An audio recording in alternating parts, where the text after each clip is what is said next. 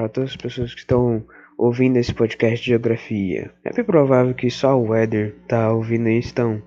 Oi, Éder. Hoje a gente decidiu escolher o exercício 9 para discutirmos sobre.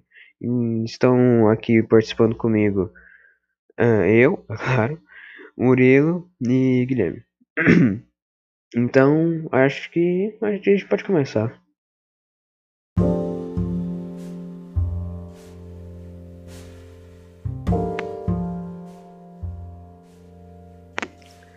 Então, eu vou começar falando que eu não achei o exercício tão difícil, mas ele faz a gente pensar nos, no tanto que nós precisamos para os nossos recursos e o quão ferrado a gente pode estar se a gente não se a gente não balancear os nossos gastos com os recursos globais, assim.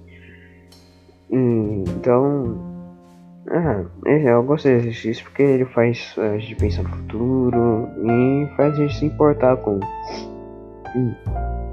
com os recursos e o, o jeito que nós gastamos eles.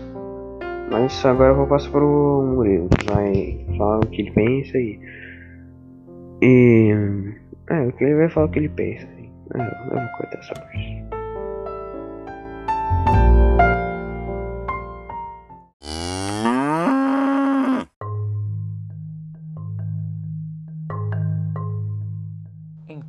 Estive pensando em um futuro onde a gente não fez nada em relação aos recursos globais. Até que ponto a humanidade chegaria até sucumbir por causa da falta dos recursos? Será que nós chegaríamos ao ponto como se fosse Mad Max? Mas enfim, agora eu passo a fala para o Guilherme, que vai falar a resposta do exercício.